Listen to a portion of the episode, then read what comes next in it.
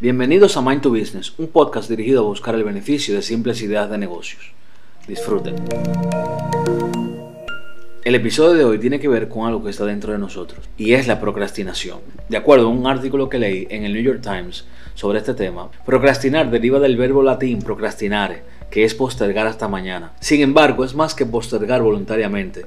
La procrastinación también deriva de la palabra del griego antiguo acracia, que es hacer algo en contra de nuestro mejor juicio. No tiene sentido hacer algo que sabes que tendrá consecuencias negativas. Eso dijo Fuchsia Shioris, una profesora de psicología en la Universidad de Shift. La procrastinación no es un defecto del carácter o una maldición misteriosa que ha caído en tu habilidad para administrar el tiempo, sino una manera de enfrentar las emociones desafiantes y estados de ánimos negativos generados por ciertas tareas como el aburrimiento, la ansiedad, inseguridad, la frustración, el resentimiento, entre otros. La procrastinación es un problema de la regulación de emociones, no un problema de gestión de Eso dijo Tim Pichel, un profesor de psicología, miembro del grupo de investigación sobre procrastinación en la Universidad de Carleton. Le tenemos tanto miedo a fracasar que al final nuestro miedo termina siendo hacia el éxito que podemos alcanzar. Nos aterra ver nuestro yo del futuro, bendita evolución. Sí, es muy común procrastinar cuando tenemos una actividad que no genera un beneficio inmediato y el futuro aún es lejano. Esto debido a que muchos años atrás el hombre solo buscaba la manera de vivir en un mundo tan salvaje. Es como hoy día, muchos dependen de lo que consiguen día tras día, porque nunca ponen sus expectativas más allá de lo que puede llegar a sus manos. La procrastinación es el ejemplo perfecto del sesgo del presente, la tendencia de nuestra mente a dar prioridad a necesidades a corto plazo en vez de las necesidades a largo plazo.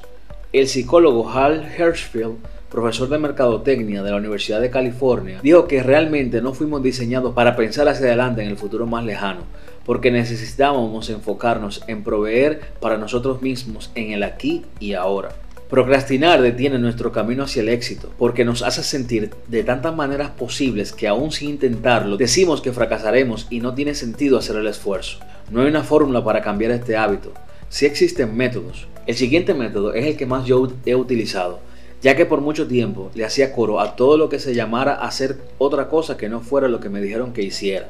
El método es sí entonces. Si José te llama para tomar café y sabes que tienes que entregar un informe a las 10 de la mañana y son las 9 y media, entonces tú le dices a José que no, que ahora estás ocupado haciendo algo importante. De esta forma, primero estás diciéndote a ti mismo que tienes una responsabilidad y segundo, le estás agregando un valor a esa responsabilidad. Esto no se logra de la noche a la mañana, pero se logra. Otro método que funciona y creo fielmente en él es establecer metas cortas. No mires un proyecto de dos años como si fuera algo grande. Establece hitos entregables cada mes o cada tres meses. Esto te hará ver el pastel en pedazos y así te lo podrás comer sin temor a que te va a hacer daño. Y una vez más termino relacionando todo con la comida. Es mejor trabajar por ratos en vez de tener sesiones maratónicas. Es como hacer ejercicios. No es lo mismo hacer un set de 100 repeticiones que hacer 5 repeticiones de 20.